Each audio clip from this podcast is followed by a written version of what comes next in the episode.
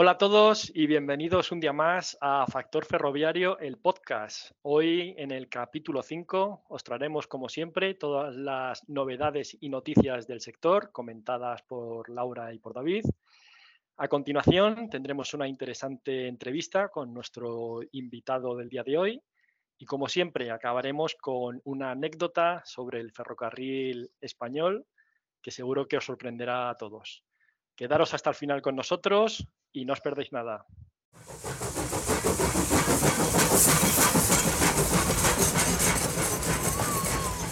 Bueno, pues ponemos marcha a la vista hacia nuestra sección de noticias.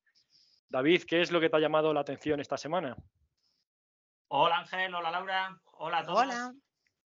Esta semana eh, traigo una noticia sobre la guerra de Ucrania y es que Francia y Ucrania han firmado un acuerdo de colaboración para la reconstrucción del país en materia de infraestructuras y energía.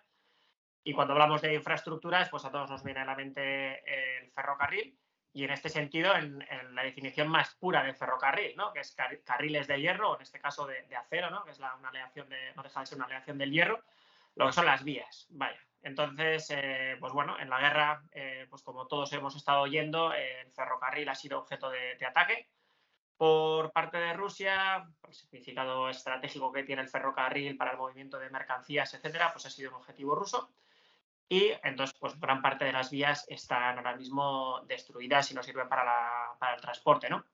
Entonces, eh, no solo las vías estaban siendo destruidas, sino que también la única empresa capaz de construir vías en Ucrania, Azovstol, eh, también fue destruida. De hecho, esta empresa eh, estaba empezando a ser como un símbolo de resistencia porque parece que, se mantenía en pie, estaba ubicada o afincada en Mariupol, pero al final ya en mayo les dijeron a los trabajadores tenéis que salir de aquí porque esto ya vuestras vidas están empezando a correr serio peligro y, ya pues em, destruyeron la, la, planta, ¿no? Eh, entonces, el acuerdo entre Francia y Ucrania supone un préstamo blando de 37,6 millones. Préstamo blando eh, significa bajos tipos de interés, no como los actuales tipos de interés a los que se ve sometido el, público en general. Eh, bajos tipos de interés, largo plazo de devolución y pues 37,6 millones que Ucrania utilizará para comprar eh, hasta 20.000 toneladas de, de material de vía que fabricará una empresa alemana en Francia y que servirán para reparar o reconstruir hasta 150 kilómetros de, vías. Esta noticia, David, me recuerda a otra que tiene ya más tiempo, que durante la guerra, como bien sabéis, Ucrania es el principal país europeo proveedor de cereales para el resto de Europa. El granero.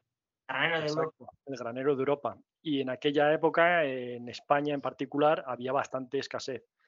Y entonces se fletó un tren que venía cargado con 600 toneladas de grano desde Ucrania hasta España, recorriendo creo que eran más de 2.400 kilómetros, atravesando varios países por toda Europa.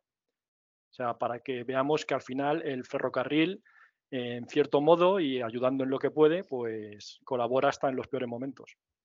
Hombre, por eso es eh, principal objetivo estratégico, claro. Gracias, David. ¿Y ah. qué, qué noticia te ha llamado la atención, Laura? Pues es que todavía no habíamos hablado en nuestro querido podcast de Doco, de la aplicación de Renfe que lanza a los usuarios para moverse donde quieran y como quieran. Y nada, traigo una actualización. Desde principios de diciembre está disponible para todo el público, ya disponibles las plataformas para poder descargarlas y, tiene abiertas las funciones de planificar, reservar y eh, pagar billetes desde tanto la web como la aplicación.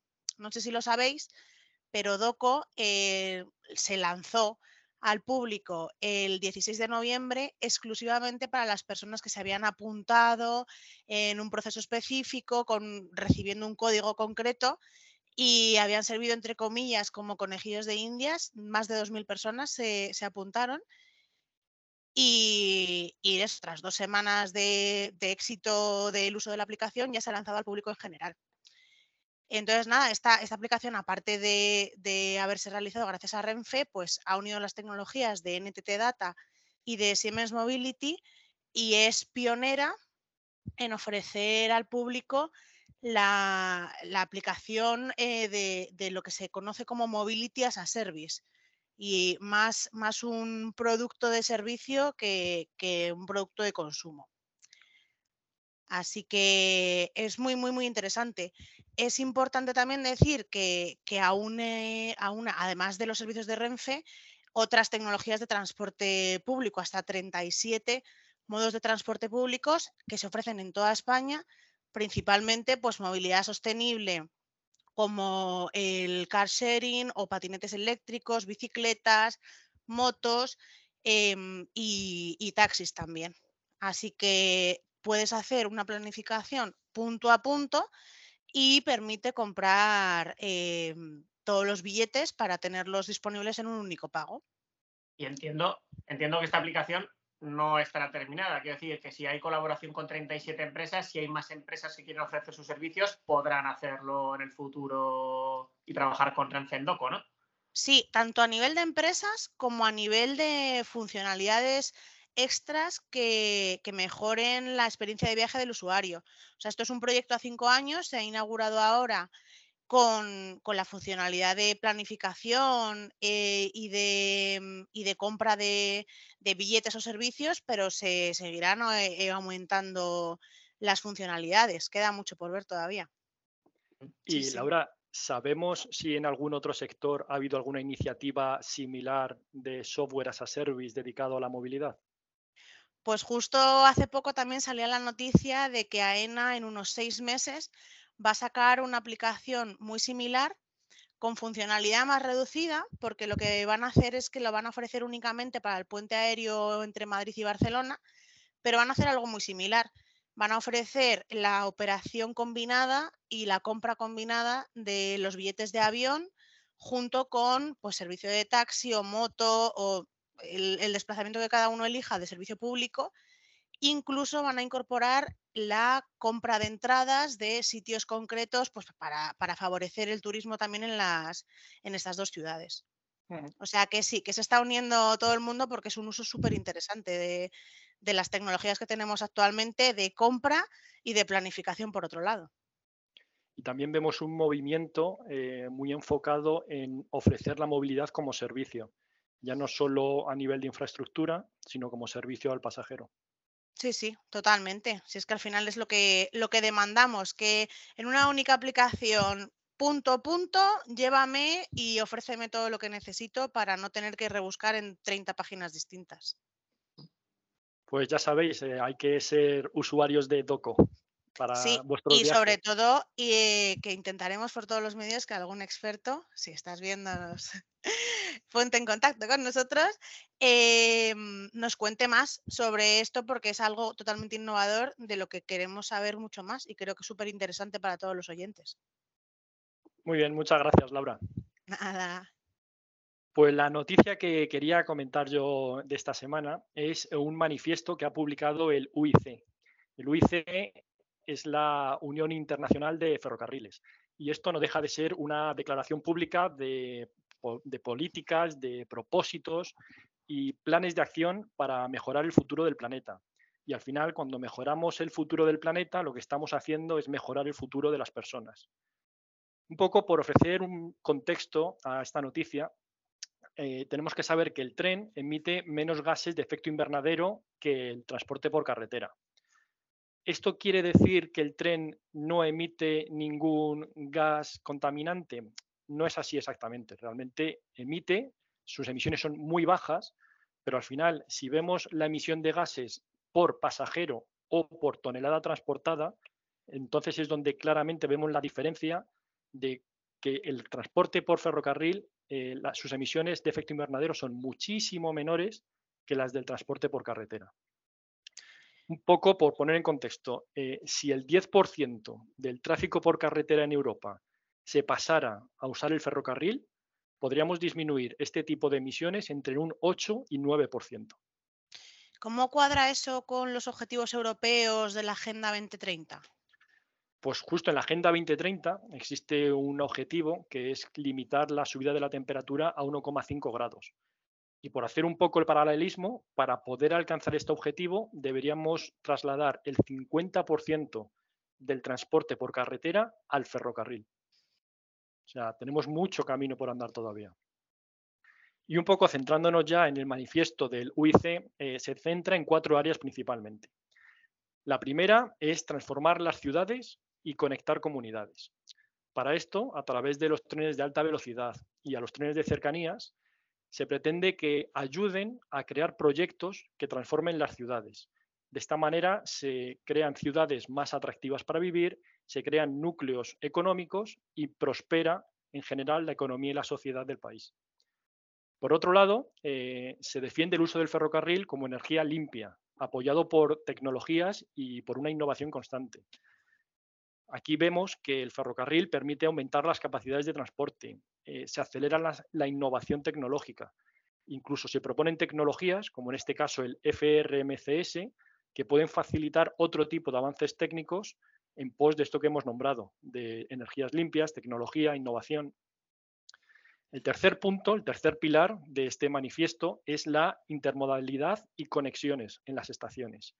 Y podemos observar cómo actualmente ya no existen estaciones aisladas para tren, otra para metro, otra para autobús. Ahora lo que se están construyendo son grandes núcleos de transporte donde en una sola estación eh, conviven distintos medios. Como hemos nombrado, pueden ser tren, cercanías, alta velocidad, metros, autobuses, de forma que el viajero desde un solo punto pueda acceder o pueda tener conexiones a toda la red de transporte de la ciudad. Y finalmente, el último objetivo que ha marcado en este manifiesto es el perseguir la transformación de la experiencia del usuario. Y esto se recoge en varios ámbitos. Por ejemplo, mejorar la accesibilidad a personas con algún tipo de discapacidad. Recordar que hoy en día eh, todos tenemos que tener la posibilidad de desplazarnos. Eh, mejorar la seguridad, punto muy importante al día de hoy. Y en cuanto al transporte de mercancías, lo que se persigue es eh, la entrega eh, just in time, es decir, ni antes ni después de las mercancías cuando está prevista. Pensar que si la mercancía llega antes de tiempo, hay unos costes asociados de almacenamiento y costes de imprevistos por recibir una mercancía cuando no se está esperando y si se recibe tarde, pues hay costes de retrasos, por lo tanto al final se espera que todo funcione acorde a los horarios preestablecidos. Y esto ha sido las noticias que traíamos para comentar el día de hoy, pero seguro que se nos ha quedado información muy importante sin comentar. Así que, David, ¿qué tenemos hoy a modo de titulares? Pues a modo de titulares, Ángel, te traigo hoy que Andalucía estudia eh, cómo conectar sus capitales con trenes Intercity, bastante relacionado con lo que acabas de, comentar. Que FCC gana la ampliación del metro de Toronto por 1.800 millones y eh, que la liberación del tren no ha arrebatado viajeros a Renfe, pero sí a las compañías aéreas. Vale. Laura, ¿cuáles son tus titulares para hoy? Pues yo os traigo cositas. Eh, la primera, la Junta de Andalucía apura los plazos para la llegada del metro al centro de Málaga y está en estas fechas culminando las pruebas de seguridad en el tramo central. ¿Qué más? Esto es muy interesante. Renfe ha comenzado este miércoles a enviar a los usuarios de los 75.000 abonos que se han identificado como uso más o menos irregular y les está instando a utilizarlos de manera correcta o en caso contrario que se atengan a una sanción. Y por último, el Gobierno anuncia la entrada en 2023 de nuevos operadores en la línea Madrid-Málaga. Así que seguimos con la competencia entre operadores. Muy bien, muchas gracias por estas noticias que habéis traído de actualidad. Nos vamos a nuestro vagón de cola y hoy tenemos el placer de encontrarnos allí con David Cuesta, recién llegado desde Bruselas, la cuna del RTMS. Nos viene a visitar. David, ¿qué tal? ¿Cómo estás? Muy bien, muchas gracias. Muchas gracias por acogerme. Muchas gracias a ti por Todo muy bien. David. Bueno, pues es que eh, hemos tenido una gran petición de nuestros oyentes de que expliquemos qué es el RTMS. Y hemos dicho, pues qué mejor que venga David Cuesta, que ahora nos dirá en qué trabaja y a qué se dedica, y nos explique qué es el RTMS. Así que cuéntanos, ¿quién es David Cuesta y en qué trabaja David? Bueno, pues David Cuesta es un, tío de lo más normal, un madrileño que, bueno, pues que hace cinco años eh, se fue de turné a, Bélgica y, bueno, pues ha estado allí en el, grupo de usuarios de RTMS. Eh, David empezó a trabajar en, en, Adif hace ya casi 13 años y, bueno, pues en, ese tiempo eh, pues ha aprendido algunas cosillas de trenes y, bueno, pues en concreto, pues estos últimos cinco años, pues está dedicando a lo que es el, el RTMS, que ahora, ahora contaré un poquito más en detalle de, qué va todo este asunto.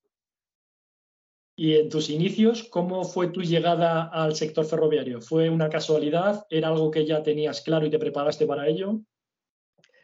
Fue una carambola total, la verdad. Yo acababa de terminar eh, la física e ingeniería electrónica que estudié y tenía una, beca de investigación para hacer el doctorado en la universidad. Y bueno, pues eh, un familiar me comentó que estaban saliendo unas plazas, yo estaba en Italia en aquel entonces haciendo el doctorado y bueno, pues eh, apliqué, hice el examen, aprobé y, y bueno, pues 13 años después aquí estoy, ¿no? Y, bueno, pues nada, fue, o en la entrevista yo recuerdo que me preguntaron que esta misma pregunta, ¿no? Que por qué en este sector, que qué sabía de trenes, y yo hasta ese momento lo que sabía es que iban por la vía y que en, algún momento hacían chuchu. Eso era mi conocimiento máximo ferroviario, o sea que total carambola. No, no eres el primero, ¿eh? creo que eso le ha pasado a más de uno y de dos. Sí, uno entra y luego le coge gustillo. Y no sale, entra y no sale. Efectivamente. Bueno, entramos ya de lleno en el tema que nos ocupa hoy. Cuéntanos, ¿qué es el RTMS? Bueno, pues el, RTMS es un, es un estándar para, para, que es un sistema de señalización. un sistema de señalización y el RTMS pues, es el estándar europeo. Eh, se trata un poco, yo cuando se lo explico a, mis amigos que no saben, yo siempre digo que es como los semáforos de los trenes para toda Europa. ¿no? me gusta mucho esta metáfora porque es algo que entiende todo el mundo. Entonces, eh, cuando tú vas con tu coche de, Madrid a París, no tienes que estudiarte las señales de Francia. ¿no? las señales, los semáforos, todo funciona más o menos igual hay una serie de normas de velocidad y una serie de particularidades, pero que se entienden. Pues esto hace unos cuantos años eh, no era tan evidente en el, ferrocarril, pues el RTMS lo que quiere es hacer una serie de normativa común para que podamos ir con nuestro tren de Portugal a, Austria sin necesidad de tener que estudiar las normas propias de cada país o sin necesidad de tener que cambiar de coche en cada una de las fronteras. Entonces, bueno, pues es un poco eh, el símil que, a mí me gusta hacer. Antes de la llegada del RTMS, ¿cuál era el panorama que había en Europa? Bueno, el, panorama no es que haya cambiado tampoco demasiado eh, tras la llegada del RTMS, sí que hay ciertos avances, como, como es lógico, pero el panorama era, eh, digamos que teníamos muchas islas. ¿no? cada país pues tenía su, su islita, tenía su tema, porque cada país movía trenes ya y mueve trenes, ¿no? Pero cada uno lo hacía como, podía o, como su propia normativa fue evolucionando. Entonces, ¿qué ocurría? Pues que los sistemas de un país podían no ser compatibles con los de otro y así ocurría. Entonces, eh, lo que teníamos eran muchos reinos de taifas, digamos, muchas islitas, en las que cada eh, zona pues, estaba gobernada por un sistema de protección, un sistema de señalización eh, diferente y muchas veces pues no compatible. De hecho, la mayoría de ellas eran no compatibles. Entonces, ¿qué implicaba esto? Pues que los trenes, las cabinas y los propios maquinistas tuviesen que saberse las normas de cada país y que los trenes estuvieran equipados con sistemas que entendieran cada uno de los sistemas de los diferentes países. Y eso es lo que había antes del RTMS y es lo que en algunas zonas todavía ocurre. O sea, es verdad que el RTMS está mejorando, digamos, las líneas principales, los corredores, se está trabajando sobre todo en esas eh, líneas principales que atraviesan diferentes eh, estados para, que, para facilitar este, este esta movilidad. ¿no? Pero eh, la realidad es que en líneas regionales, en líneas más pequeñas, pues los sistemas que siguen gobernando son los sistemas nacionales. Y si seguimos un poco con la historia, ¿Cuándo nace, cuándo surge el RTMS? Pues bueno, pues esto es algo que se plantean los administradores de infraestructura, pues allá por los años 90, ¿no? Pues detectan este, este problema, que, la velocidad media de un tren que atraviesa muchos países no llega a los 50 kilómetros por hora, lo cual es un poco mm, vergonzoso, ¿no? Digamos, entonces, bueno, pues se plantean eh, la posibilidad de diseñar un estándar que fuera asumible e implementable por todos los países bueno, pues se crea una asociación de, administradores ferroviarios. Eh, bueno, administradores y en aquel momento, administradores operadores iban muy de la mano, ¿no? Digamos. Eh, luego se han separado algunos, otros no. Bueno, estas historias. Pero bueno, el caso que en los años 90 se juntan unos cuantos y dicen, oye, vamos a, vamos a hacer algo para que nos podamos entender en toda Europa. Y bueno, pues estos grupos, pues al final eh, son escuchados, cuando se junta mucha gente con, cierto poder, pues se les escucha. Y entonces, bueno, pues la, Comisión Europea, pues eh, una vez que se han organizado y se han definido un poco las bases, pues en el año 96 escribe la primera directiva de, de, interoperabilidad que da origen al RTMS, ¿no? y es verdad que al principio pues está acotada a las líneas de alta velocidad que son que forman parte de la, red principal interoperable. Pero bueno, luego eso digamos que fue un poco el germen de lo que, de lo que hoy es el, el. Nos decías, nos decías que eh, los trenes estaban en un viaje por Europa, tenían una media de casi 50 kilómetros por hora, que era un poco vergonzoso, pero aparte de facilitar este cambio de un país a otro eh, entre, los, entre los trenes que transfronterizos. ¿Qué otras ventajas trae el, RTMS? Bueno, eh, al, final eh, la principal ventaja es que tengamos un espacio común ferroviario a nivel europeo. esa es la, mayor de las ventajas. aparte de esa, luego está el tema de que es un sistema muy bueno es un sistema en el que hay un control y una monitorización de la, del tren muy buena. Y entonces, otra de las bondades del RTMS es que bien diseñado y bien implementado, pues permite además una mayor capacidad de la línea. Y esto quiere decir que podemos meter más trenes en la misma, en la misma vía, ¿no? porque los trenes, al ser un sistema robusto y fiable, pues pueden ir más pegados unos a otros.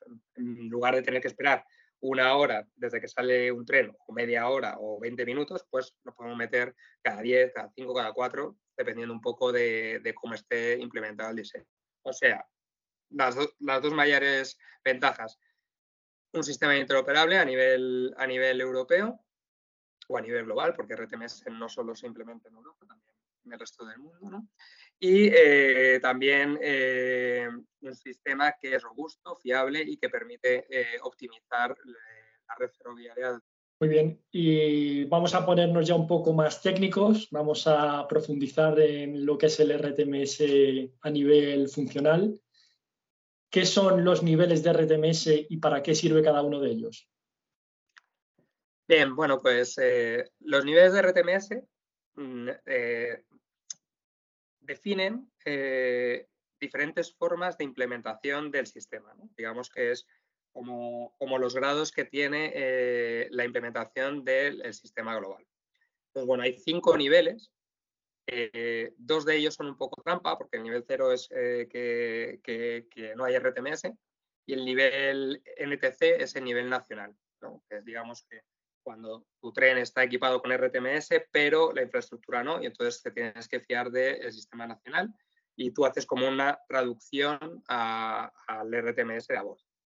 Entonces, bueno, eso los vamos a dejar un poquito aparte porque no entran dentro de la cultura eh, eh, real o la cultura, digamos, RTMS interoperable y, interoperable y chachipiruli. Digamos que no vamos a entrar en los niveles 1, 2 y 3. Y, bueno, pues el, el nivel 1 lo que tiene es, como el nivel eh, básico ¿no? del sistema, en el cual eh, el tren se habla con la infraestructura, o mejor dicho, la infraestructura le habla al tren, porque el tren no puede hablarle a la infraestructura, a través de balizas que están colocadas en las vías. Yo no sé si lo habréis visto, pero bueno, las balizas son unas cositas amarillas que se ponen entre los dos raíles de, la, vía y eso eh, habla al tren, ¿no? Le da órdenes. Entonces, bueno, según las órdenes que le dé, el tren se comporta de una u otra manera. Y este es el nivel básico, este es el nivel 1. En el nivel 2, el, tren y la infraestructura ya se hablan, ya hay una comunicación, ya hay radio, entonces eh, la infraestructura le manda órdenes al tren, el tren responde o pide cosas en la infraestructura, entonces bueno, es un diálogo, es un ten con ten y ahí hay comunicación. Ahí, se dan órdenes, se reciben órdenes, se piden cosas, se dan cosas, se le niegan, o bueno, eso es un diálogo, ¿no? Ya, ya hay amor entre el tren y, la infraestructura. Y luego, bueno, pues eh, eh, luego está el nivel 3, sería como ya el, el, super RTMS, super guay, super culo, ¿no? En el cual sigue habiendo amor entre la infraestructura y el tren, sigue habiendo diálogo, lo que pasa es que, es que en, este nivel, que es súper chulo, pues se hablan de tal forma y el tren es tan bueno, el tren es capaz de decir dónde está perfectamente, o sea, dónde está localizado perfectamente, si está enterito y verdadero, y entonces de esa manera eh, la infraestructura se podría ahorrar unos elementos que se colocan en la vía que sirven para detectar si hay presencia de tren. Entonces, en este nivel, eh, digamos que la infraestructura se podría ahorrar el despliegue y mantenimiento de estos sensores de, vía, estos circuitos detectores de vía o, contadores de eje, o sistemas de detección de tren, para confiar perfectamente en el tren. O sea, es, hay amor y además hay hiperconfianza. O sea, es un super matrimonio. Y decías que en el, que en el nivel 1, estas balizas, estas piezas amarillas que están en la vía, hablan al tren, pero el tren no puede hablar a las balizas. Entonces, ¿qué otro equipamiento hay, eh, tanto en nivel 1 como en el 2 y en el 3, para que haya ese amor, para que haya ese diálogo? ¿Qué más equipamiento hay? Sí, pues a ver, eh, cuando, cuando tenemos el, eh, nivel 1, digamos que la infraestructura, a través de, unos transformadores de información, codifican las, las, balizas para poderle hablar al tren. ¿no? la, situación de la vía cambia. Estos, estos codificadores pues, se llaman eh, LEUS, ¿no? Y bueno, pues toman información de la infraestructura, se la pasan a la baliza y el tren, cuando pasa por encima de la baliza, lo que hace es como, como las tarjetas eh, sin contacto, cuando pagamos en los, bancos. La tarjeta no tiene una batería, sino que es el propio detector el que alimenta la, baliza para que, para que mande la información. Entonces, bueno, esta, esta comunicación es muy puntual en nivel 1. Por eso es simplemente que la infraestructura le habla al tren, porque el tren no tiene otra forma de hablarle a la infraestructura. ¿Qué es lo que ocurre en el nivel 2 y en el nivel 3? En el nivel 2 y nivel 3 hay radios de por medio, ¿vale? Hay cobertura de, telefonía mm, GSMR, que es como el GSM de, la tecnología que usábamos en los teléfonos, pero que es muy, muy, muy antigua, ¿no? Digamos, cuando, cuando enviábamos eh, mensajes de, con mensaje de texto con imágenes, ¿no? Pues bueno, pues es... Los Nokia famosos. Exactamente, exactamente. Las primeras fotos que, bueno, pues que eran como los videojuegos de 8 bits, ¿no? Pero esas fotos, ¿no? esa tecnología, esa misma tecnología es la que se usa para, eh, para comunicar al tren con la infraestructura. Y, es la GSM con una banda dedicada, o sea, una banda protegida, que es la del ferrocarril. Pero bueno, entonces en el nivel 2 y en el nivel 3 lo que hay es una conexión eh, punto a punto del tren con la infraestructura. Y de esa forma, pues el, amor florece. Y aquí es donde aparece el RBC, que hemos nombrado también en muchas ocasiones, que es un poco la parte de la vía que se encarga de hablar con el tren, no solo de hablar, sino también de aplicar eh, los cálculos y la lógica necesaria para saber, para decirle al tren hasta dónde puede moverse, a qué velocidad, qué restricciones tiene. Efectivamente, el, RBC digamos que es el cerebro, es el cerebro de la, infraestructura, que tiene todo en cuenta, tiene toda la situación de la vía en cuenta, tiene, toda, eh, tiene la información de los trenes en cuenta, no solo la de un tren, sino la de todos los trenes que entran en su ámbito, que digamos que un RBC cubre un ámbito, una línea, una parte de la línea. que tiene una capacidad limitada. el cerebro no puede gobernarlos a todos. Eh, entonces, eh, tiene su ámbito y, bueno, pues con la información que tiene de ese ámbito, toma decisiones y manda las órdenes a los trenes para que ejecuten estas acciones de acuerdo a la situación de la, infraestructura de una forma siempre segura.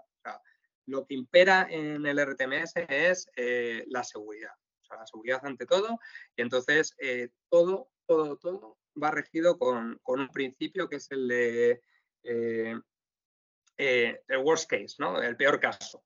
Digamos, tú te pones en la, en la cabeza el peor caso que puede ocurrir y así es como tienes que tomar las decisiones. Entonces, bueno, pues es, este principio de tomar decisiones en función del peor caso, pues es lo que garantiza la seguridad de, todo el sistema y de todas las circulaciones. ¿Y cuáles dirías que son las ventajas y desventajas de cada nivel? Pues a ver, eh, el nivel 1, la ventaja, la mayor ventaja es que te ahorras la conexión por radio, que dependiendo de las zonas, pues eh, puede ser más o menos difícil. Estamos en, la, en, Castilla y León, en, el 85% de Castilla y León, que es bastante plano, que es hielo abierto y que, y que, bueno, que la cobertura de radio es más o menos sencilla, pues no representa un problema, pero si nos movemos la cornisa cantábrica, donde las zonas de cobertura pues, son un poco más oscuras, pues ahí puede presentar un problema tener eh, cobertura radio eh, en todo el trayecto, Porque al final es lo que necesitas si implementas el 2 a nivel 3, Entonces, bueno, la ventaja de nivel 1, digamos que puede ser el ahorro eh, de cubrir toda la cobertura de radio. La desventaja, pues que con el tren solo podemos hablar cuando hay una baliza. Entonces, bueno, pues eh, si asumimos eso, eh, pues eh, no pasa nada. Entonces, ¿dónde pondría yo un nivel 1? Pues yo pondría en zonas de difícil acceso y de baja densidad, digamos, en las que circulan pocos trenes. Porque de esa manera no te preocupas de que la comunicación sea puntual. Si tú tienes un tren cada hora, pues pues bueno, pues yo cada hora puedo hablar con un tren tranquilamente a través de una baliza. Si necesito meter trenes cada cinco minutos, pues el nivel 1 pues, no, es una, no es una solución. O me gastaría mucho dinero en balizas. Es importante puntualizar que el nivel 1, a pesar de que la comunicación es solo puntual, en cuando se lee una baliza, eso implica que si cambia la señalización, el tren no se va a dar cuenta hasta que lee la siguiente baliza, pero eso no quiere decir que no sea seguro, ni mucho menos. En todo momento, el movimiento del tren siempre va a ser seguro. Sí, efectivamente. no importa el nivel, el, sistema de RTMS es fiable a un nivel eh, SIL 4 que, decimos, ¿no? Que, se asume un fallo cada 10 a la menos 9. ¿no? O sea, es eh, independientemente del nivel y del modo de operación, eh, el, el, sistema es seguro. O sea, porque, porque bueno, luego si entramos más en detalle ya, ya comentaré cómo se calculan esta, estas, estos movimientos. Pero en cualquier caso, aunque, aunque haya comunicación puntual, la supervisión es continua y el movimiento eh, de los trenes es 100% seguro. ¿Y nos cuentas cuáles son las ventajas del nivel 2? Sí, pues las ventajas del nivel 2 es que, eh, que podemos, que sobre todo aumentamos la capacidad. ¿no? O sea, ya tenemos esta información continua de, posición del tren, porque el tren nos puede hablar, podemos tomar decisiones más rápido, podemos hacer eh, programaciones en tiempo real más rápidas, o sea, realmente podemos optimizar la capacidad de la red de, una forma siempre segura, claro. Y bueno, pues esa sería la principal ventaja de nivel 2, que al final tenemos una comunicación, tenemos eh, en tiempo real dónde están los trenes en el, cerebro, ¿no? Entonces, bueno, podemos gestionar una, de una forma más óptima, de una forma óptima la, situación de la red y la señalización. Esa sería la ventaja de nivel 2. Eh, la desventaja, bueno, pues que necesitamos, necesitamos la radio, ¿no? Y, bueno, en el nivel 2 seguimos necesitando esas, esos detectores ¿no? Eh, de, de, que el tren está ahí porque hay amor, pero, pero mm, como que no nos fiamos del todo del tren, ¿no? Porque, porque bueno, pues para eso ponemos los sistemas de detección del tren para estar seguros de que el tren está ahí. Sí, un comentario, David, antes de, por poner un ejemplo de lo que de lo que contabas de la supervisión de la comunicación continua eh, y el aumento de capacidad, pues por ejemplo, si un tren puede viajar hasta está permitido que se mueva durante tres kilómetros, decía antes Ángel, en nivel 1 solo cuando pasas una baliza sabes, en este caso en nivel 2, una vez que la señal que está en rojo abre a verde, al tren se le puede decir automáticamente puedes seguir moviéndote, con lo cual el tren no entra en curva de frenado, el tren puede ir más rápido y por eso así aumentamos un poquito la, capacidad, ¿verdad? Exactamente, exactamente. Ese es el, asunto, porque te ahorras eh, frenazos o frenadas eh, que son innecesarias. Digamos que, exactamente, el caso que tú comentas, el tren está circulando, eh, tú en un momento puntual das una, orden hasta una señal que está en rojo si a los dos minutos eh, la señal cambia a verde, si tú no tienes una baliza en medio, en nivel, nivel 1, el tren lo único que sabe es que se tiene que parar antes de llegar a esa señal. Si en medio tú tienes comunicación por radio, estás en nivel 2 y dices, oye, esta señal ya se ha puesto en verde, que en vez de pararte allí, tira para adelante que ya está en verde. Eso es lo que a ti te permite que ese tren, pues en vez de tardar siete minutos, pongamos, porque tiene que frenar, pues tarde 5. Entonces, mejoras los tiempos y mejoras también eh, la capacidad, a fin de cuentas. Y en el nivel 3, pues siguiendo un poco, la ventaja ya ideal sería pues, pues que te ahorras mogollón de, pasta en, poner sistemas de detección y en mantenerlos, que, muchas veces se nos olvida que luego las cosas hay que, hay que cuidarlas y, mantenerlas. Eso te lo quitarías y, lo que pasa es que le tienes que dar más responsabilidad al tren. Entonces, bueno, pues eh, lo que te ahorras por un lado, pues eh, a lo mejor te lo gastas por el otro, ¿no? Pero bueno, en, el tren lo que tendrías que poner serían eh, sistemas que garanticen que el tren no sea roto, esto a lo mejor para los para los viajeros, ¿no? Pues es un poco raro, ¿no? Que un tren se parta. Pero bueno, en mercancías puede ocurrir y ocurre. No mucho, pero ocurre. Entonces, bueno, hay que, hay que garantizar que el tren no sea partido, por una parte, y porque recordad que ya no, ya no tenemos sistemas que detecten que hay un tren ahí. Entonces, como no tenemos eso, tenemos que garantizar que el tren no sea partido y que además la, posición que nos da el tren pues sea, sea fiable, ¿no? que sea robusta y que sea mm, bastante eh, precisa para mejorar el, comportamiento y la capacidad y mantener esto. Entonces, bueno, pues eh, si llegamos a eso, pues digamos, un nivel 3 eh, perfecto. A nivel funcional, a nivel funcional, RTMS no se comporta de forma diferente entre el nivel 2 y el nivel 3. Las funciones son las mismas. Eh, a nivel funcional es igual, lo único que cambia es eso, desde el punto de vista de la ingeniería, porque esto al final es como algo más de ingeniería, eh, tener o no tener detectores de, tren en la vía o tener integridad del tren. Y bueno, de hecho, hay propuestas para la siguiente revisión de la especificación para unificar los, dos niveles, 2 y 3. Pero, pero bueno, eso está fraguándose, digamos. Mm. Vale, vamos a pasar ahora a los modos de operación del RTMS. Hay muchos. Explícanos un poco los que tú consideres más principales, porque explicar todos es demasiado. Sí, sí, a ver, no, se, saldría, se saldría, se saldría de este, de este slot.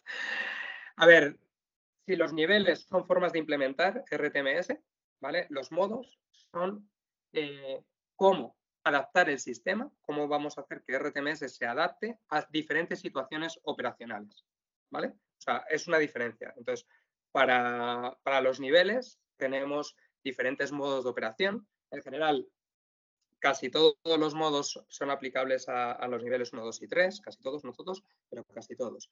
Y lo que hacen estos modos es eh, supervisar unas funciones u otras. Digamos, RTMS tiene una lista de funciones, ¿vale? Pues dependiendo del modo que tengamos eh, puesto eh, el tren, pues tenemos una supervisión u otra.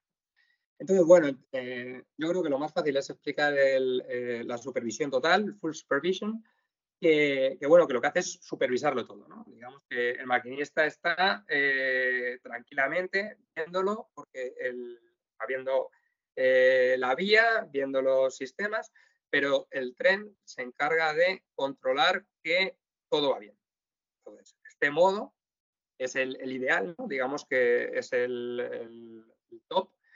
Y, lo que hace el, sistema es eh, pues, supervisar la velocidad, supervisar la posición, supervisar la, la, lectura de los mensajes, o sea, supervisa todas las funciones que tenemos. Y eh, aquí, pues bueno, pues es, es el ideal para que se entre en, el modo de supervisión continua, pues hay que cumplir ciertas, ciertos requisitos, ciertos parámetros, tener una, certeza de que el tren está en esa vía, en esa posición y que, no hay ningún tren delante, si estamos en, otro modo. Entonces, bueno, pues hay, una serie de parámetros, ¿no? Y entonces, pues, bueno, pues la propia infraestructura el que le dice al tren, ya puedes entrar en modo de supervisión total. Entonces, bueno, pues el maquinista en ese momento se pone muy contento porque eh, digamos que el, tren prácticamente pues se autoconduce. Esto no es así, ¿eh? Disclaimer, el tren lo sigue llevando el maquinista, pero eh, va relajado. Va relajado porque si se pasa de velocidad oye un pitido, si, se acerca a algún, algún punto tiene la vista. bueno, el, maquinista puede ir algo más relajado. Esto no ocurre, esto no ocurre en otros modos, como por ejemplo eh, on-site, a la vista.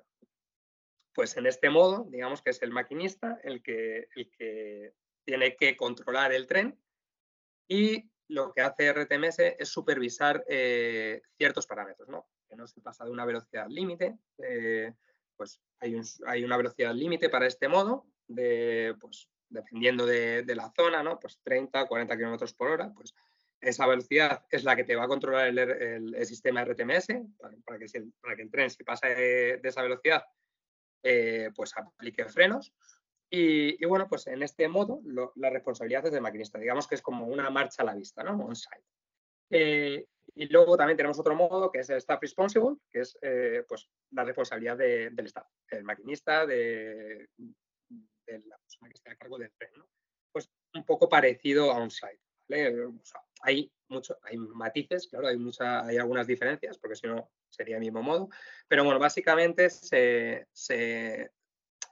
supervisan eh, las, estas funcionalidades, ¿no? digamos que hasta dónde puede circular el tren o, la velocidad máxima.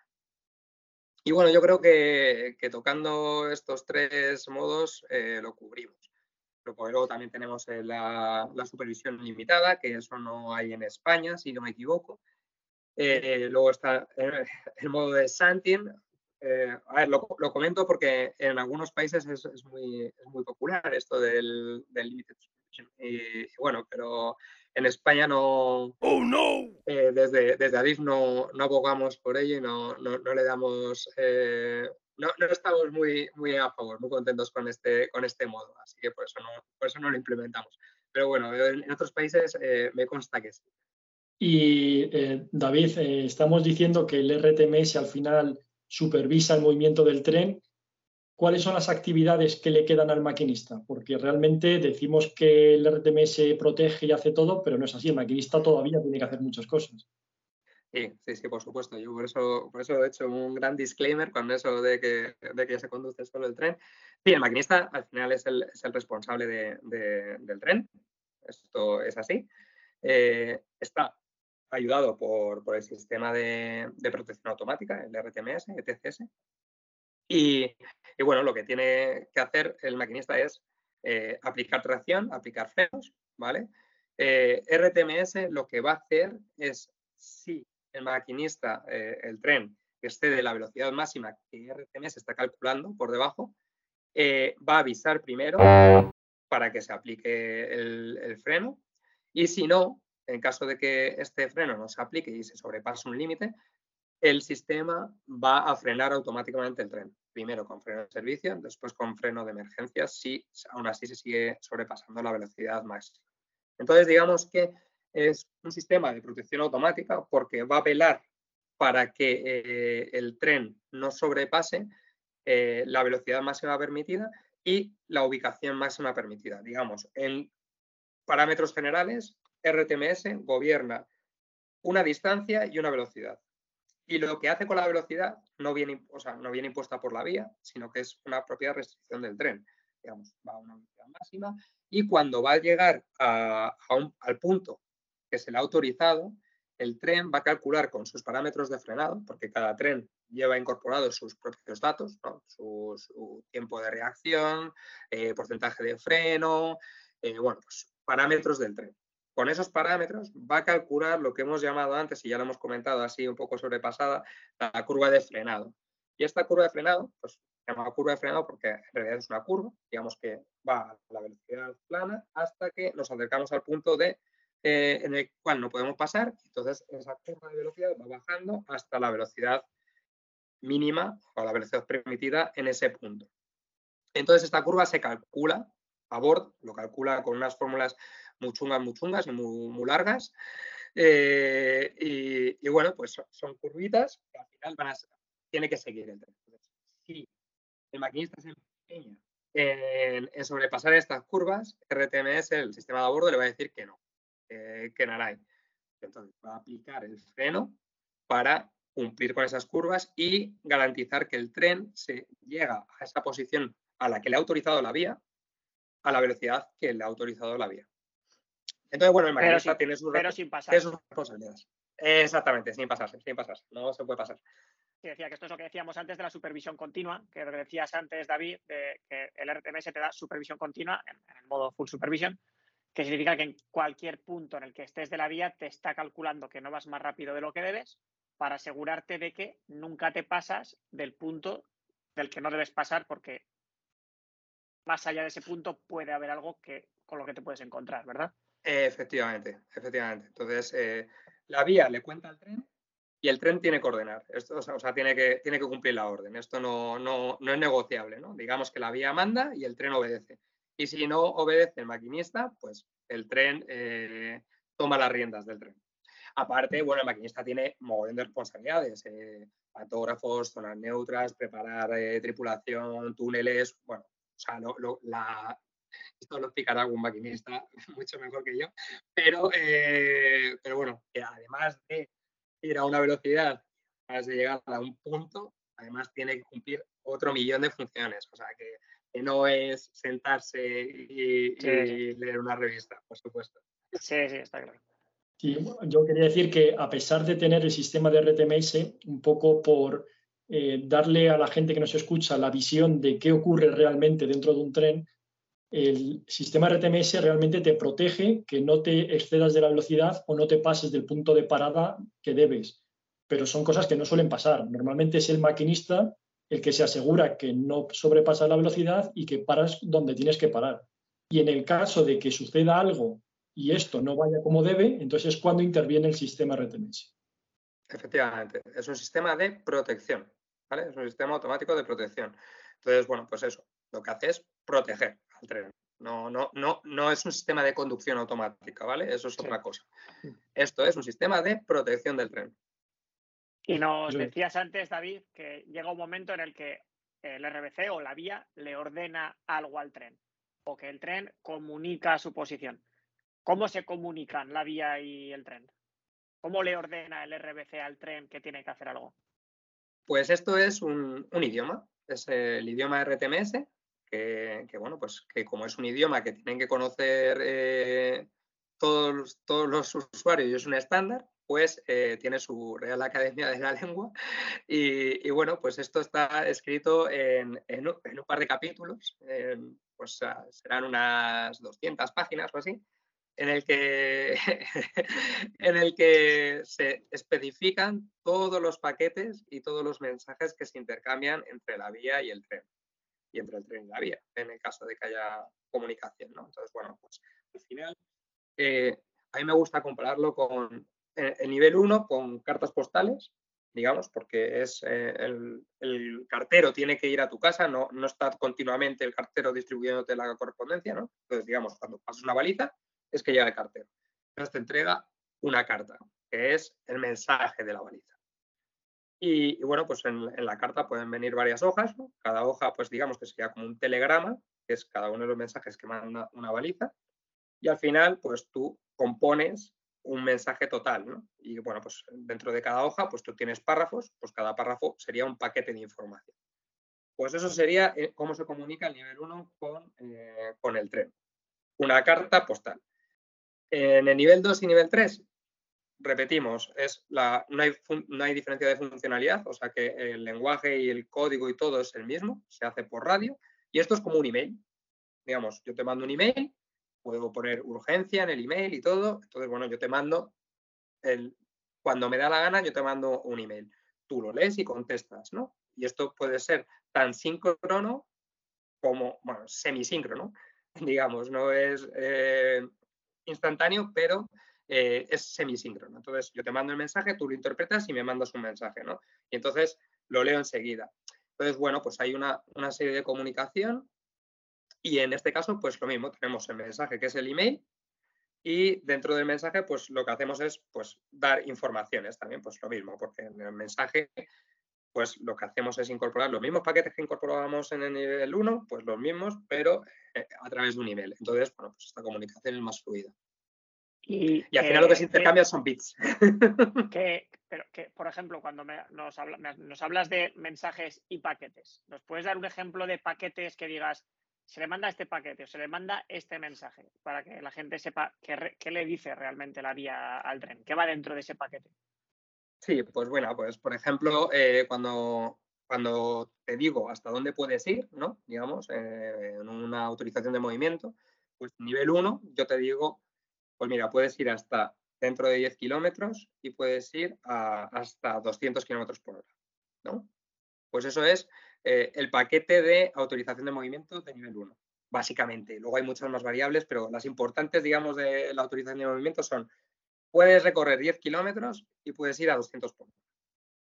Y el tren dice, vale, pues 10 kilómetros a 200 por hora. Y ya está, ¿no? Y dice, porque yo sé que en 10 kilómetros no va a nada porque me ha dicho la vía.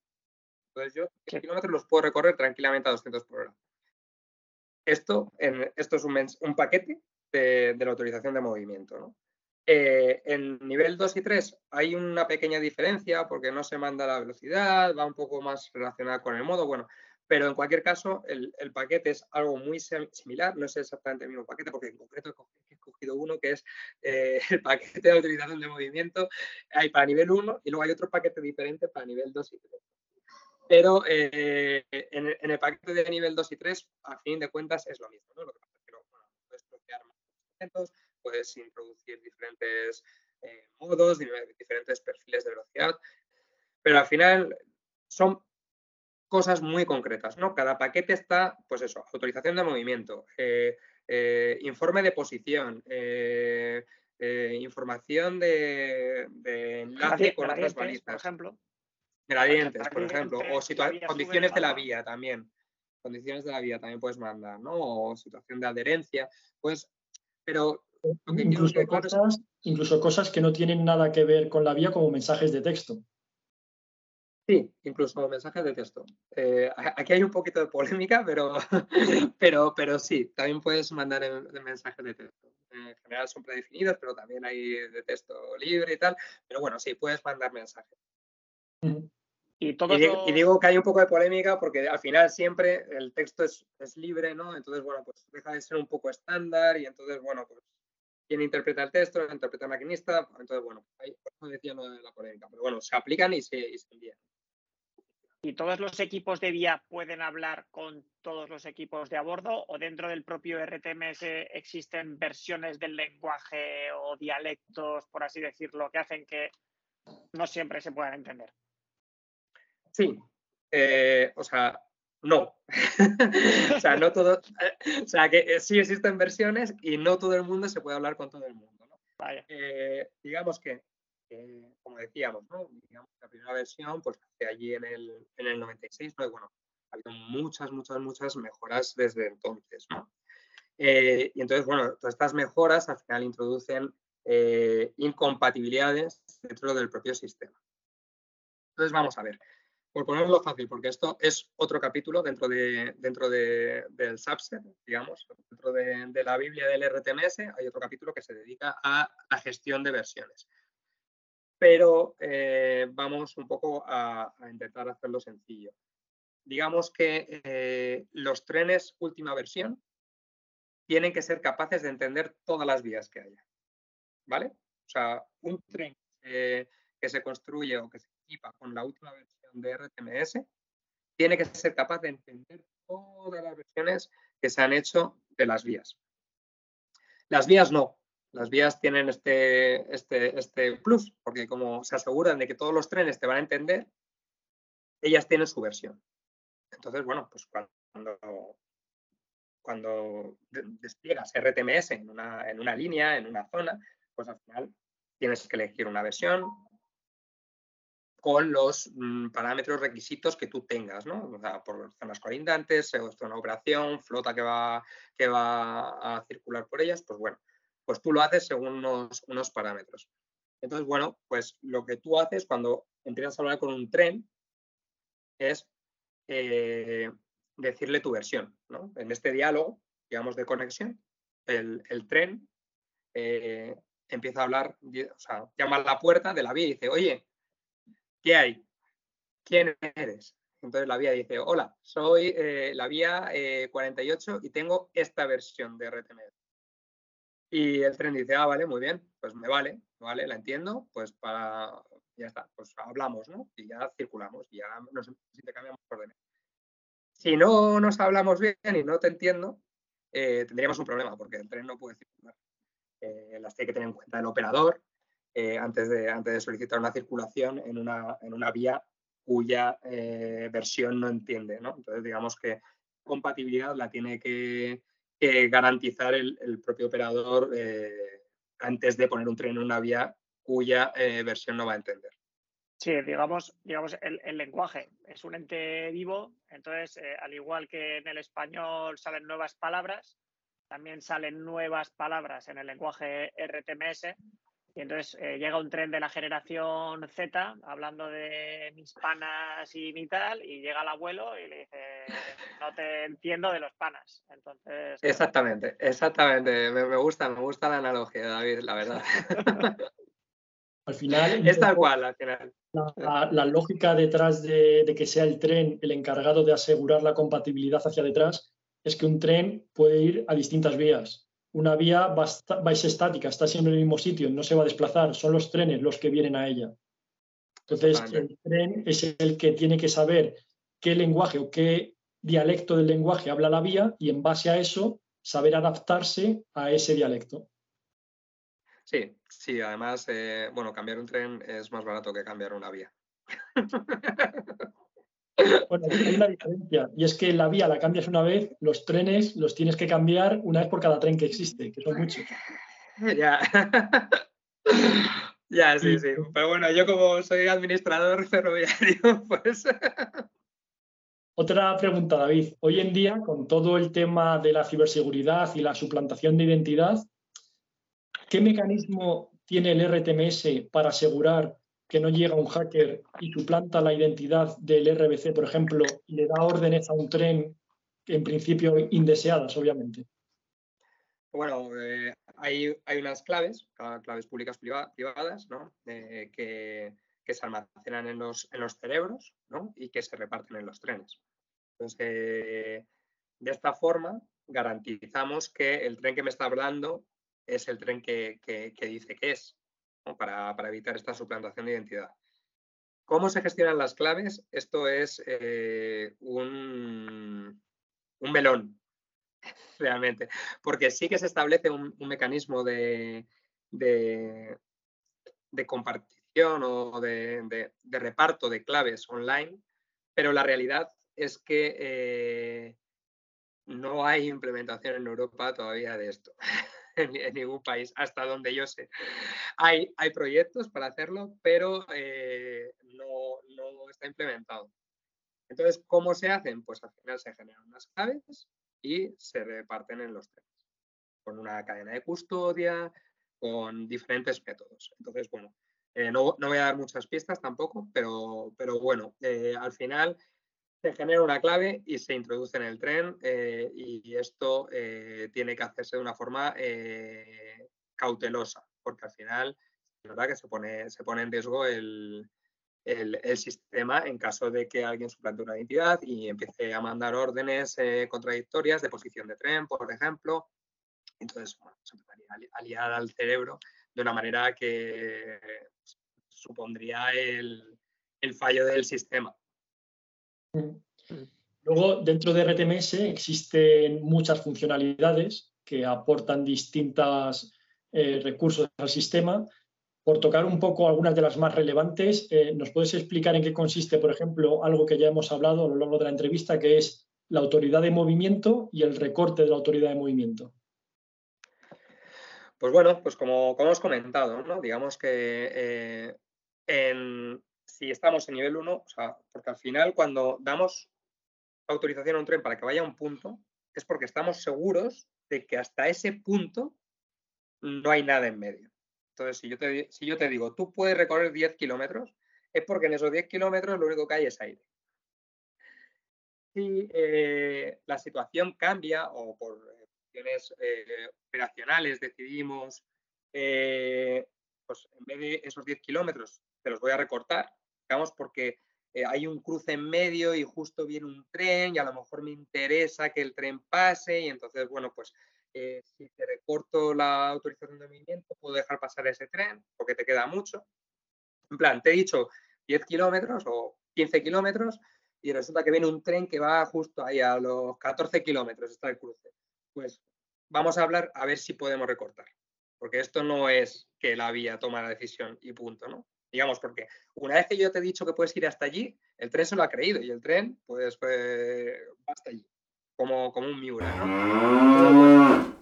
en el caso de nivel 2 y nivel 3, eh, ese recorte de la autorización de movimiento vendría dada por, oye, que mira, que me ha pasado esto, te voy a recortar mm, la autorización de movimiento hasta 14 kilómetros, ¿te viene bien? Claro, y el tren dice, Jorín, claro, es que me, me quedan 200 metros para llegar, no me da tiempo a frenar pues no, no me viene bien. Entonces, nada, pues dice, no, lo que me ha mandado, esto no, esto no va a ser así, ¿no? Entonces dice, vale, pues nada, pues perdona. Y, no pasa nada. Que te quedan 10 kilómetros para llegar hasta el punto, pues dice el tren, ah, para sí, tranquilo, no pasa nada, que, da tiempo a frenar. Dice, ah, vale, vale, pues entonces te la recorto. Vale, ok. Y ya está. Entonces se recorta la, la autorización de movimiento, el tren cruza o pasa lo que pase y ya está. Y luego, pues hay diálogo, cuando ya vuelva a cambiar la situación, te digo, ah, ya te renuevo la autorización de movimiento y puedes seguir. Entonces, pues en eso, en eso, eso se llama un acortamiento cooperativo. En nivel 1 es más complicado, porque al final en nivel 1, pues hasta que no llega el cartero con la carta, pues no, no, no, hay tu tía. Pues, eh, puede ocurrir, es más raro, pero podría ocurrir también. Pero es a través de la baliza y, eh, bueno, pues claro, ahí entran muchos parámetros de ingeniería también es, un poco más complicado. Y David, ¿qué es una limitación temporal de velocidad? Pues, eh, bueno, pues como su nombre indica, es una limitación que es temporal y que es de velocidad. ¿no? Entonces, bueno, pues hay situaciones. siguiente, tema. Siguiente tema. hay, no, hay situaciones eh, hacen que el, el administrador de infraestructura pues valore que en un cierto tramo durante un cierto tiempo, pues el tren tenga que ir más despacio el tren lleva su cuadro de velocidades y entonces, bueno, pues dices, pues, en este tramo, en este periodo, pues hay que ir más despacio porque tal. Y, bueno, pues lo que se hace es que RTMS se entera de eso y entonces, pues eh, cuando manda los perfiles de velocidad, porque eh, manda velocidad y eh, distancia, pues en ese tramo, digamos, manda esa restricción de velocidad. Entonces, cuando hay una restricción de velocidad, el tren se tiene que acoger siempre al peor de los casos y en el peor de los casos, cuando hablamos de velocidad, es la velocidad más baja. Entonces, bueno, pues se limita la velocidad del tren en ese tramo por situaciones eh, eh, operativas, digamos. Eh, otra cosa importante que nos gustaría tocar, hemos dicho antes, un RBC es como un cerebro, da para lo que da, no puede abarcar todo. Entonces tú puedes tener un RBC cubriendo una parte de una línea, otro RBC cubriendo otra parte de la línea. ¿Cómo se gestiona cuando un tren tiene que pasar de un área controlada por un RBC a un área controlada por otro RBC? Pues hablando se entiende la gente, ¿no? Al final se trata de hablar. Cuando, cuando el tren va a llegar al límite, el cerebro se da cuenta que va a llegar al límite y dice, uff, te voy a perder. Entonces, bueno, pues el cerebro habla con el cerebro al lado y dice, te suelto un tren. te suelto un tren. No he dicho que puedo ir hasta aquí y, a partir de aquí es tu, es tu movida. Entonces, bueno, pues al final eh, se trata de, yo te voy a perder, pero no te voy a dejar solo, porque te voy a dar los datos de mi, de mi, cerebro amigo que está aquí, al lado y que se va a ocupar de ti en adelante. Entonces, tú tienes los datos de, de ese tren, te los pasas a tu cerebro amigo, el cerebro amigo se va a encargar de recoger ese tren porque tú le has dado los datos, le has dado el número de teléfono de tu amigo. Entonces dices, oye, ya a mi colega que sé que se, se va a ocupar de ti. Llama, se establece la comunicación con el otro RBC y en ningún momento el tren se queda solo. ¿vale? Eh, si acaso, el tren está gobernado por los dos. Hay, un, hay siempre una, una distancia de solape en el que ambos cerebros, digamos, están mirando al tren. Entonces, bueno, esto es lo que se llama el handover, ¿no? Digamos que es como cuando tú vas con el teléfono y vas en el tren. O sea, tú no estás conectado siempre a la misma antena. Entonces, bueno, pues cuando te vas moviendo, pues al final hay esta, este traspaso, ¿no? De ahí te va el marrón. Entonces, bueno, pues los diferentes cerebros pues se hablan para que el tren no se quede solo en ningún momento.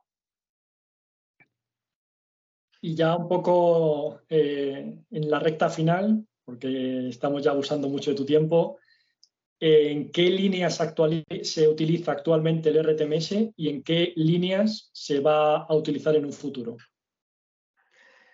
Pues eh, en España, eh, si nos limitamos a España, el despliegue de RTMS se ha, hecho y se está haciendo principalmente en las líneas que hay algunas líneas de cercanías también equipadas con, sistema RTMS, pero principalmente el despliegue se ha hecho en, líneas de alta velocidad.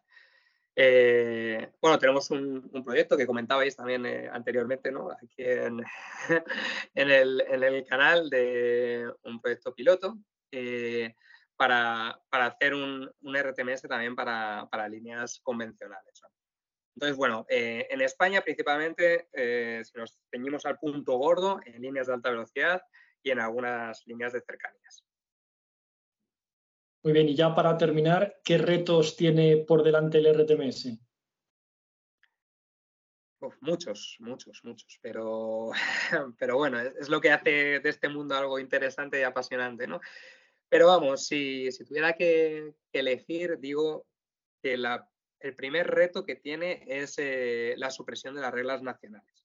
Al final, eh, cada país eh, sigue siendo amo y señor, ¿no? Y a pesar de que hagamos un estándar, cada país tiene sus propias reglas nacionales que se ajustan a un sistema de operación concreto y, y, bueno, pues hay una serie de reglas que se comunican a la Agencia Europea del Ferrocarril y que están, digamos, guardadas por ellos y inspeccionadas por ellos. ¿Esto qué hace? Pues que los fabricantes tengan que adaptar sus diseños al cumplimiento de estas reglas nacionales. Entonces, bueno, pues cada RTMS es interoperable, pero en cada país tiene un perito.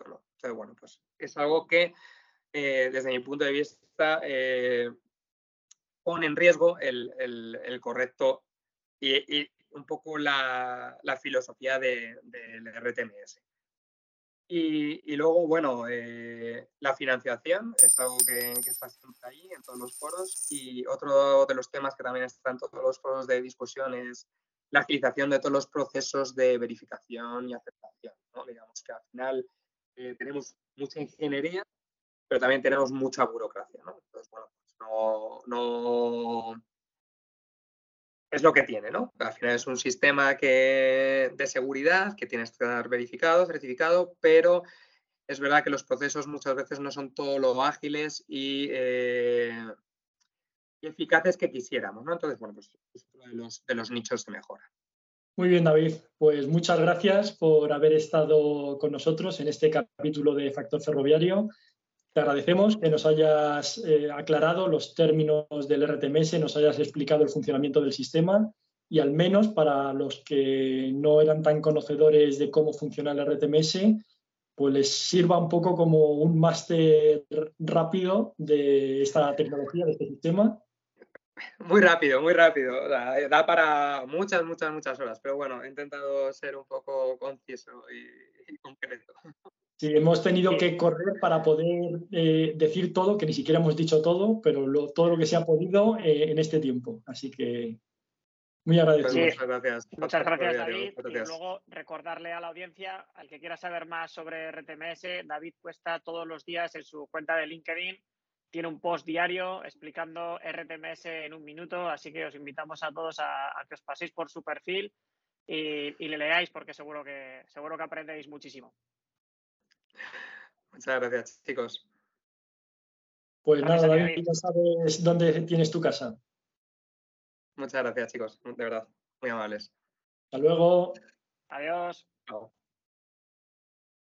Y para finalizar, damos paso a nuestra sección Ancho Ibérico, donde comentamos una anécdota de la historia del ferrocarril en España. Pues bien, la anécdota de hoy nos lleva al año 1950, cuando se inicia el servicio comercial de Talgo, un tren que seguro muchos habéis oído. El primer servicio comercial de Talgo fue entre Madrid e Irún, y de esta forma nacía una de las principales aportaciones del ferrocarril español, ya que al final este tren se ha convertido en una referencia no solo nacional, sino internacional. Esta iniciativa surgió por la asociación entre el ingeniero Alejandro Goicoechea y la familia Oriol Urquijo. De esta forma se fusionó el, ímpetu y el desarrollo tecnológico del ingeniero junto con el éxito empresarial de esta familia. El talgo en aquella época era conocido como el cien pies alumínico de tamaño grande Toma ya. y sus inicios fueron muy complicados porque aunque ciertamente tuvo mucho apoyo dentro de España, eh, la fabricación de este primer talgo tuvo que realizarla una empresa norteamericana. Y un poco, eh, por daros algunos números de las ventajas técnicas que ofrecía, durante su primer año de explotación realizó 308 viajes y movilizó a casi 40.000 viajeros. Esto, que hoy en día puede parecer poco, suponía casi un 90% de la oferta comercial total, es decir, casi monopolizaba todos los viajes en tren en España. La velocidad que tenía el Talgo en aquella época, en el año 1950, era levemente superior a los 70 kilómetros hora, algo que también os parecerá completamente insignificante a día de hoy. Pero es que si lo comparamos con la velocidad del resto de trenes de aquella época, vemos que apenas llegaban a los 50 kilómetros hora. Esto permitía que el trayecto entre Madrid e Irún se hiciera en unas 8 horas y media la ida y casi 9 horas la vuelta.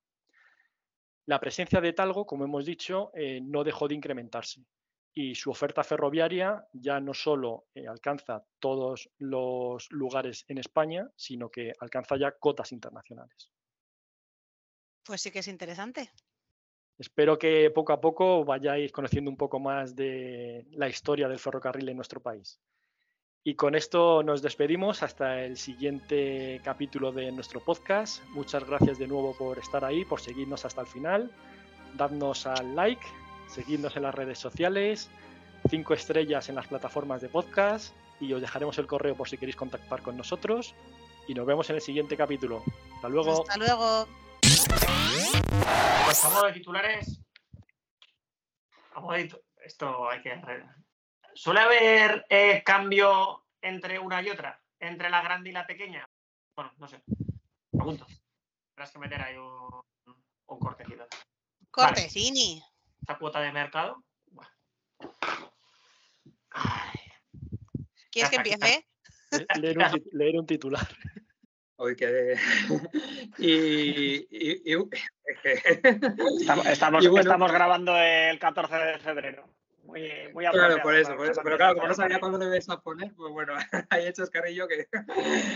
¿Perdona? Sí, que va con un poquito de retraso. Va con un poquito de retraso. Nada, nada, eh. Dices que.